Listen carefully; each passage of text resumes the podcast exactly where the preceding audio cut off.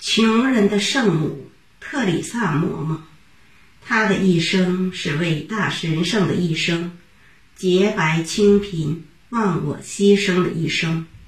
她用自己的言行，将人们对“慈善”二字的理解推到了一个新的高度。她的博爱胸怀、善良美德、坚韧不拔，为全世界的人民所称颂。埃格尼斯出生于前南斯拉夫的斯科普里一个阿尔巴尼亚农民家庭。他的父亲是个杂货商，家境并不富足，但父慈母爱，手足亲厚和睦。他在温馨的家庭生活中成长起来。童年时代的埃格尼斯是一个活泼可爱。又多愁善感的小天使。七岁时，他进入一所公立学校读书，不久就皈依了天主教。他生活在天主教的氛围之中，经常到教堂去做弥撒，经常阅读一些像亚西西的圣方济各之类的宗教书籍。善良博爱的天性，使他对慈善事业着迷。艾格尼斯经常看到修女们向穷人施舍，做一些善事。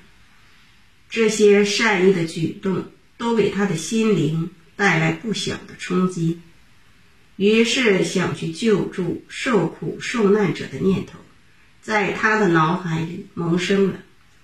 他向家人表白了自己的决定，家人们听后感到很惊讶，但是拗不过执着的他，就同意让他当修女。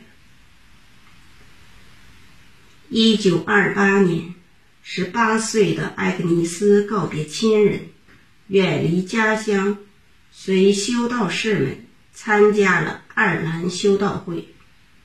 洛雷托修女会皈依基督教，取修道名为特里萨。他在爱尔兰等地接受了一些宗教训练后，于1929年初漂洋过海来到印度的加尔各答，被分配到洛雷托修道会办的一所教会学校。当地理和历史教师。三十年代的加尔各答贫民窟里一片悲惨的生活景象，四处肮脏破烂。住在贫民窟的人有一百万，而不得不露宿街头的人有四十万，再加上麻风病患者三十六万，总共有一百七十多万人。看到这些情景，特里萨内心充满痛苦与悲伤。一九四六年，特里萨乘火车前往印度东北部山区的大吉岭，沿途贫瘠山区那些受苦受难的人们衣衫褴褛、骨瘦如柴的悲惨实况，一一映入他的眼帘。深深地刺痛了他的心，于是他暗暗下决心：我必须离开罗雷托修道院，置身于穷人中去，尽量的为他们服务。经特里萨一再申请，一九四八年，教会终于同意他离开学校，离开洛雷托修道院。同一时期，他加入了印度国籍，穿上印有三道蓝色镶边的白色纱礼服，开始致力于济贫运动。特里萨一直认为，唯有教育才是摆脱贫困和愚昧无知的道路。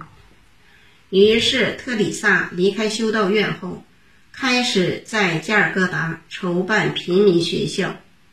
据说当时他身上只有一美分，但还是创办了一所简陋的露天学校，专门吸收失学的流浪儿。他既教文化，也教人们注意卫生。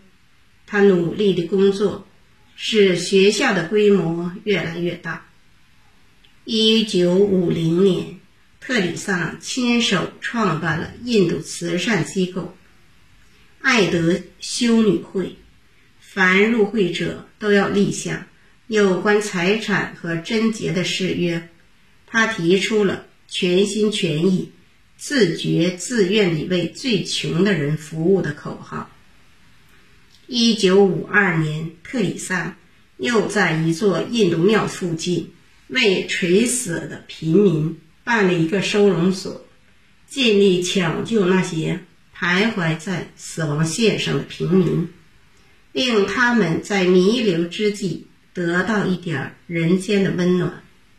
据不完全统计，被收容的人达四万多。继办收容所之后，一九五五年，特丽萨又创办了孤儿院。孤儿院建成后，从四面八方送来了许多孩子，不管他们是从哪儿来，特里萨统统接收。特里萨以自己的爱心去关怀抚育孤儿的成长。一九五七年，特里萨的慈善会筹款组织医疗力量，开始大规模为麻风病患者治疗。解除更多人的病苦。一九七一年，他率领一个修女小组，在美国纽约附近开展慈善工作。同年，他在罗马接受了圣约翰二十三世授予的和平奖。随后，他便用这笔二点五万美元的奖金建造了一所麻风院。一九七九年，由于他对世界慈善事业的推动和影响，特里萨被授予诺贝尔和平奖。